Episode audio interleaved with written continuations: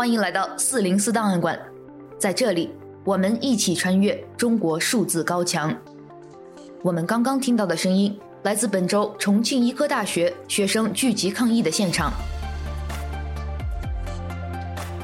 CDT 周报是中国数字时代每周周日发布的原创栏目，分为荐读、关注、奇闻、故事等几个类别，方便读者了解过去一周时间内中国数字时代重点关注的内容。如果大家希望了解更多本期节目中提到的新闻事件或相关文章，欢迎点击节目简介中的链接，在中国数字时代网站阅读全文。十二月十二日至十八日，这一周，中国宣布正式下线了一个重要的疫情监测工具——行程码。与此同时，各地的健康码、核酸码仍然保留，继续使用。行程码是唯一由中央政府负责开发的应用。近三年来，通过对手机的基站定位，掌握了全国用户大量的详细位置信息，拼凑出了每个人两周之内的具体行动轨迹。这些敏感隐私信息，一方面被用于判定密接者或感染者，另一方面则被用于控制人员流动，以达到防控疫情的目的。行程码的正式下线，让不少网民唏嘘不已。曾经，这一大数据工具是多少城市进行层层加码的利器，又以防疫之名阻断了多少人与物的合理跨区流动呢？而如今，通过流动性管制防疫的方式已经成为了历史，行程码也自然就没有理由不彻底退出人民的生活。从这一点来说，官方开弓没有回头箭的废止行程码举动受到了民间好评。它在消除人们对放开政策不确定性的担忧时，也恢复着人们对疫情前生活的那种稳定预期。我要去哪里，并非我的自由。这种疫情时代特有的不安全感正在消失，这对于真正重回正常化的生活尤为重要。但有网友认为，既然让渡个人权利以推动公共防疫的合法条件已经消失，那么健康码、场所码、核酸码等工具也应该应退尽退的。从社会日常生活全部彻底退出，不应该存在任何的例外，否则这会为公权力下一次的数据滥用留下后门。在过去的一周时间里，中国因疫情防控政策骤然放开所带来的混乱仍在上演，多地病例激增，导致医院出现严重挤兑情况，发热门诊人员爆满，甚至被迫关停。随着骑手群体也陆续感染。运力紧张的情况也在多个城市开始出现，但民众对物资的需求却居高不下。封城时期令人熟悉的购货难再度出现，只是这一次的原因却完全不同。放开之后，全社会已从阳性清零变成了阴性清零，被感染变成阳性似乎已经成为了某种新的社会时尚，而不再是之前人人恐惧且带有明显歧视的小阳人。可是，许多发烧在家硬扛的民众仍买不到药物，多类退烧、感冒的药品全线缺货，甚至有的人病都已经好了，药还没有买到。在多地疫情呈全面爆发态势后，官方也不再公布最新感染者数据，理由是这一数据已难以获取。有许多网民仍对这个快速增长的数据感到强烈不解。即便奥密克戎病毒有着非常高的传染性，但这一感染速度之快，仿佛自新冠出现之后从未有过。对此，一个可能的解释是，在宣布放开之前，中国多个城市的疫情本来就已处于半失控状态，而官方对此数据有严重的隐瞒，最终导致了数据的完全失真。就连世卫组织也表示，在中国决定放弃清零政策前，中国的新冠感染人数就已经出现了爆炸式增长。如今，由于真实数据的匮乏，人们只能通过各种猜测来估算中国的群体免疫到底达到了怎样的规模。也有越来越多的证据显示，中国的放开其实是一种被动的、无准备的放开。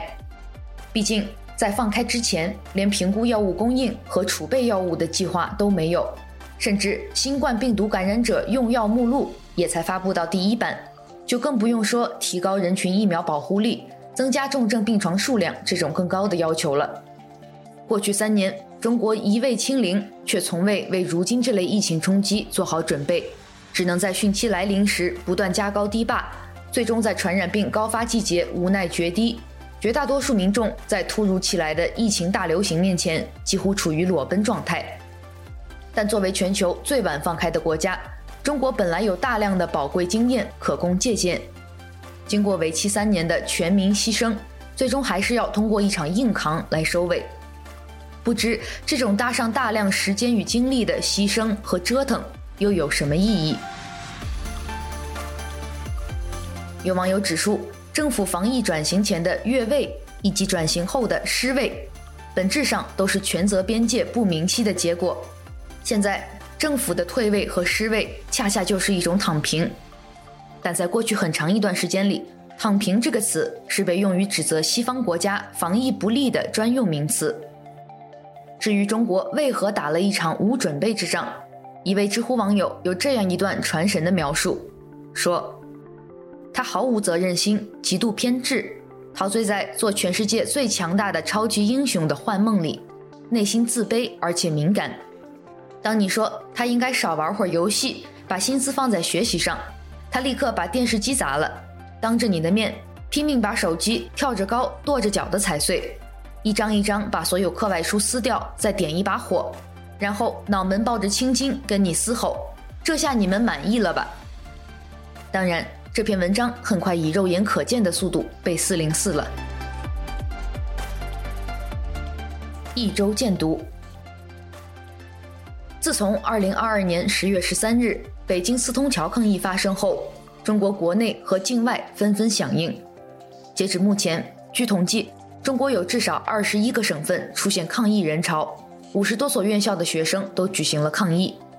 而海外的中国留学生和当地华人也自发聚集，声援中国境内的抗议行动。中国数字时代搜集整理了这些发生在中国境内和海外的抗议行动，以时间为序进行混剪。制作了一期特殊的阅读视频《抗议之声》，仅以此篇向这些抗争者表达敬意。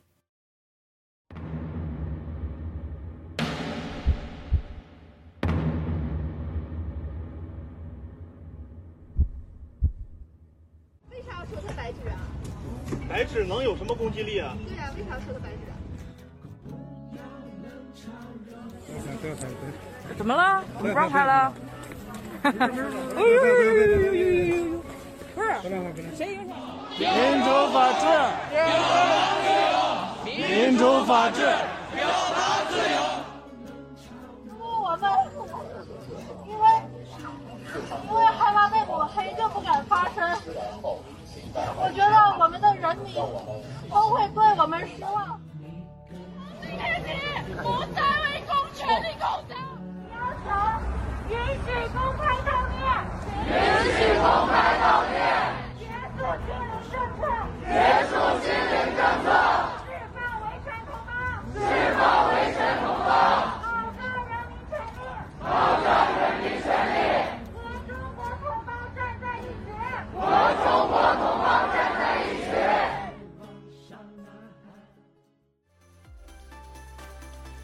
请见 CDT 阅读视频。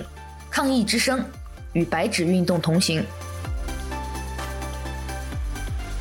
在四零四档案馆第二百三十四期节目中，我们选读了过去一周中引起舆论关注的三篇四零四文章，分别是来自老彭随便说，莲花清瘟，别再割中国人韭菜了；来自荡秋千的妇女二号，大雪时节回忆三年，以及来自城市数据团的文章，十亿人的二十七天。请见四零四文库，在全剧终的时刻，我们不是退场的演员，我们都是历史的亲历者。外二篇，从来没有人单纯的反对封控，从来没有人追求一种只是作为口号的自由。人们要求的是尽可能的减少病毒与非病毒对自己日常生活的干涉，这本身就是应当得到保卫的权利。封控的时代应该考虑重疾病患者的紧急就医需要，不封控的时代同样应该考虑医疗资源有限的情况下如何保障这部分患者的需求。封控的时代不应该有护士因为核酸问题遭拒诊而失去生命，不封控的时代不应该有年仅二十三岁的规培医生带病工作去世在工作岗位上。封控的时代。没有足够生活用品的劳动者不应该被铁链粗暴地锁住家门。不封控的时代，不应该要求员工不得私自做核酸，并且承担企业停工停产的损失。不管是哪个时代，一个积极有为的政府始终应该将人民群众的生命与权利放在首位。这一段话来自微信公众号“井上葵”一篇已经被四零四的文章。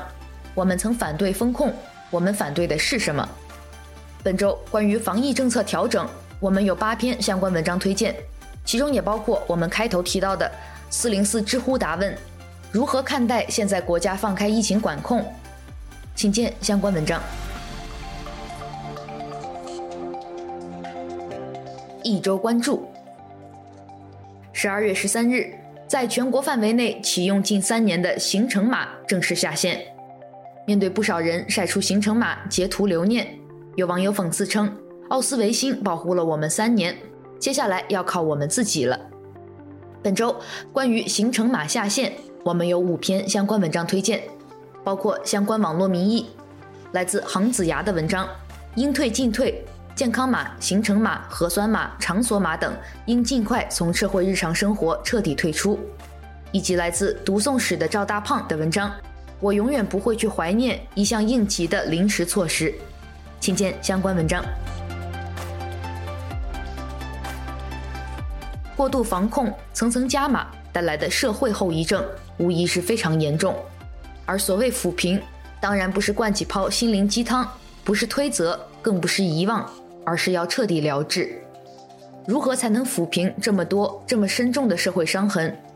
第一步恐怕离不开承认错误，向逝者致哀，向国民道歉，然后是依法问责，国家赔偿。这既是政府的责任，也是政治文明的准则。社会伤痕治愈是一项全面的社会工程，不能零敲碎打。这本社会病历，同时也是历史账本，不能拖延。拖延的时间越长，付出的利息越大，搞不好变成负债子还。这一段话来自微信公众号“越秀山边”，作者广东省政协原委员李公明。广州后疫情时代十大社会伤痕亟待抚平。这篇文章已经被四零四。关于后疫情时代及防疫创伤，我们共有四篇相关文章推荐。同样被四零四的，还有一篇来自思维补丁的文章，《走向后疫情时代的必由之路》，请见相关文章。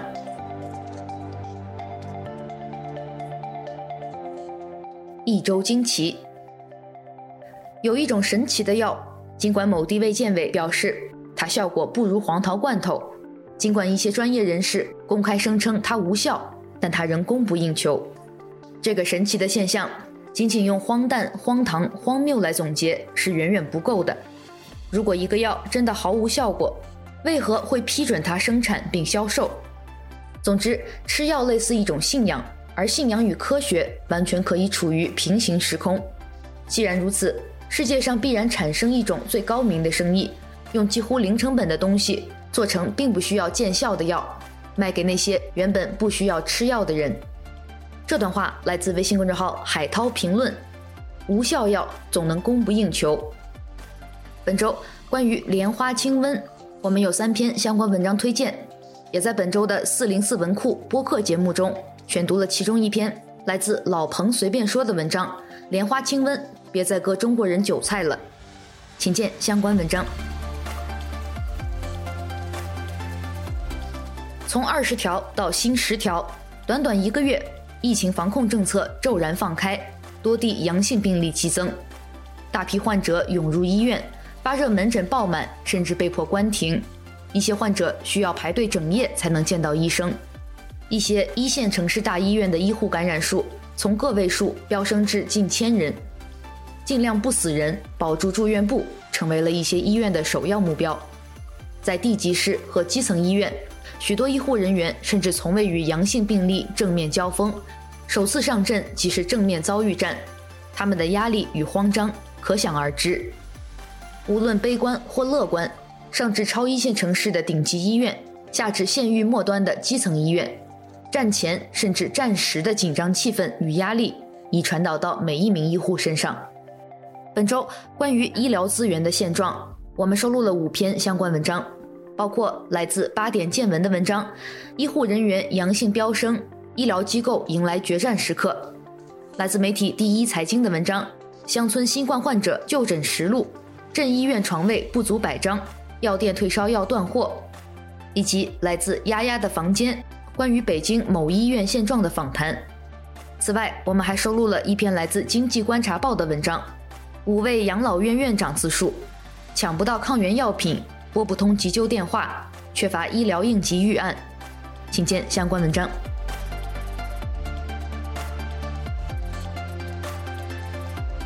一周讽刺，本周第一篇讽刺来自现任中国驻法国大使卢沙野。十二月七日，卢沙野大使应邀出席法国外交记者协会晚餐交流会。期间，卢大使回答了记者提问。有记者问到了近期中国的多起民众示威游行，卢大使这样说：“中国老百姓有表达不满和抱怨的权利，这很正常。政府可以通过游行了解到老百姓的愿望和诉求。但这一次，外部势力很快抓住机会进行政治化操弄，我们可以从中清楚地嗅到近些年在发展中国家频繁发生的颜色革命的味道。”我所说的都是有依据的。有的中国人被外部势力收买。记者问：“被谁收买？”答：“外部人士。”记者再问：“确切的说是谁？”答：“我不能挑明，就是外部反华势力。在中国的社交媒体上，有人进行了分析，他们甚至指出哪些人被操纵了，因为这些人在社交媒体上蛊惑煽动。比方说，白纸游行，虽然是白色。但也是颜色革命，因为白色也是一种颜色。这篇文章被中国驻法国大使馆发在了微信公众号上，请见一文观止：卢沙野大使与法国外交记者协会交流实录。本周第二篇讽刺来自微信公众号曹罗记：你精心准备不如领导临场发挥。作者在最后说。走了一大堆弯路，吃了一大把亏，最终发现还是得按照内行的建议来。只不过这个时候，管理者仍然可以诡辩现实没那么简单，妄称这个弯路是必要的探索，进而让自己所有的行为都合理化。管理学俨然从科学变成了玄学，从精准变成了艺术。确实是艺术，只有风格不同，没有对错之分。不是艺术是什么？请见相关文章。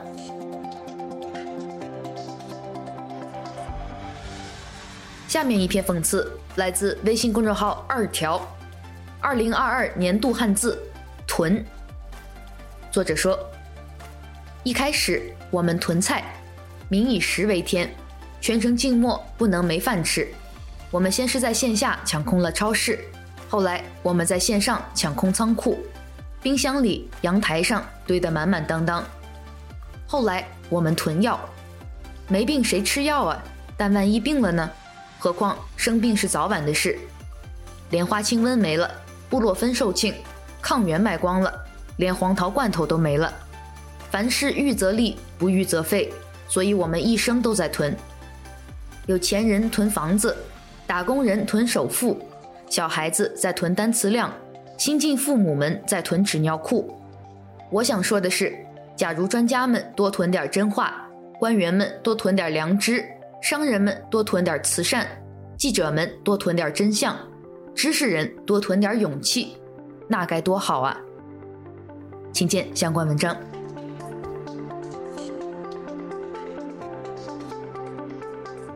一周声音，本周的第一条声音。来自作者海边的西塞罗，以后要靠自己了。这是我听过的最巨婴的哀怨。作者说，这两天疫情出现转折，不少朋友圈的人都报告自己阳了。而在满屏飘阳过的时候，有一句话也传了起来：国家已经守护了我们三年，尽力了，剩下的日子要靠自己了，自求多福吧。从什么时候开始，以后要靠自己了？成为了这么让中国人恐惧的事情呢？请不要再发出这种以后要靠自己了、自求多福的哀叹了。因为第一，一个现代社会的常识是，每个公民从来都是靠自己的，以后是，以前也是。国家防疫政策的转变，仅仅标注的是社会对政策共识的转换而已，靠自己的方法不同而已。一个人民自己当家作主的现代国家，不应当允许这种靠别人的调调存在，这是对每个公民个人能力的污蔑和矮化。第二，借用一句富兰克林的名言去奉劝一下这帮哀叹派。准备用自由换取暂时安全的人们，既不配得到自由，也最终得不到安全。对一个四肢健全、心智正常的成年人来说，要靠自己本是常识。没有这种常识的人，请谁守护也没用。请见相关文章。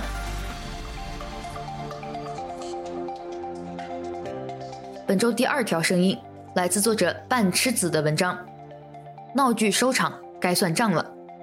作者说：“要算生命账、经济账、科学账、法治账、政治账和良心账，这些账一定要算，不能让为众人抱薪者冻死于风雪。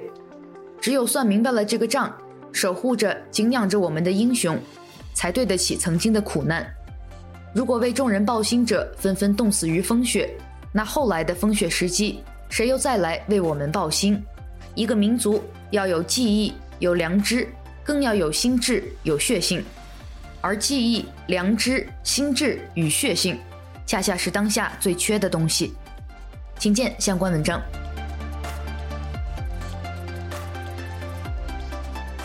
一周故事。本周我们要分享的第一篇故事来自真实故事计划。落地洋，境外输入病例在闭环中。为返乡祭拜逝世的外公，留学生黄雨蝶踏上了返回中国的国际航班。落地后，他却因核酸结果异常，被送入了上海的隔离病房隔离。直到十二月初，黄雨蝶达标出院，进入隔离酒店进行最后一周隔离。此时，国内防疫政策突变，黄玉蝶和隔壁病房的病友们作为境外输入病例，被强制送入隔离病房治疗。走完了封闭治疗的全流程，确保阴性的他们离开闭环，又将进入到一个正在发生感染的环境。请见相关文章。下面本周的第二篇故事，来自微信公众号“先生制造”的文章。不做记者后，我在淘宝打零工。作者写道：今年七月，我从工作了一年的媒体辞职了。很多人问原因。其实我也没想通，当然也有一些答案可以糊弄过去。有点累，不想工作了，想换一个报道方向，实在忍受不了没完没了的风控，等等等等。但我自己知道是没有答案的。一些提前转行的朋友，原因都是写够了，这个破环境不值得再继续待下去了。我既没有写够，也不想扯上大环境的原因，但我的职业生涯就稀里糊涂结束了。请见相关文章。本周的第三篇故事来自微信公众号“每日人物”。骑手阳了，外卖凉了。文中说，数以万计的骑手维持着北京这座超级城市的运转。大规模感染新冠的状况下，他们为无数居家人员提供基础的生活保障。但是，随着骑手们陆续感染，民众对物资的需求却居高不下，运力紧张的情况还在延续，订单几小时送不到的情况十分普遍，这也是每个遭受疫情冲击的城市必将上演的一幕。请见相关文章。本周的第四篇故事来自歪脑，九零后留学生在苹果门口绝食了七天，他图什么？王涵。是积极参与白纸运动声援的海外留学生其中一员。二零二二年十二月五日，这位今年二十五岁、来自南加州大学读数据分析专业的研究生，独自发起了在苹果公司总部门口的绝食抗议。王涵说：“苹果公司在很多人眼中是一个有社会责任感的公司，但是它跟中共政权合谋，压迫我们的人权，压迫中国人对自由和民主的渴求。”尤其是在白纸运动的时候，要求苹果全面恢复 AirDrop 功能，这对于抗争的中国人分享信息尤为重要，因为在中国存在着严格的网络审查，社交网络是政府控制的。，AirDrop 对他们来说是唯一可以用来安全共享信息的手段。在整整一百六十八个小时的绝食之后，王涵结束了行动。苹果自始至终没有做出回应，但王涵表示这早已在预料之中。他说：“不是因为什么事情有效果而做它，而是因为这件事情本身就是对的才去做。在做这件事情的过程中，尽量让它变得更有效。”请见相关文章。最后一周视频。十二月十日，一段视频显示，重庆医科大学的学生在校门口聚集抗议，要求正视学生合理诉求。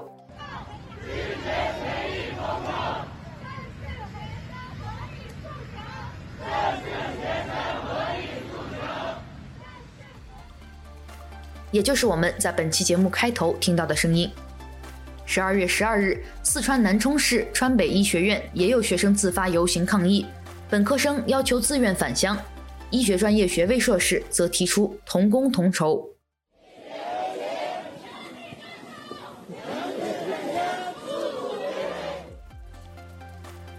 请见 CCTV，重庆、四川、江苏、云南、江西等地医学院学生抗议，要求公平公正、同工同酬。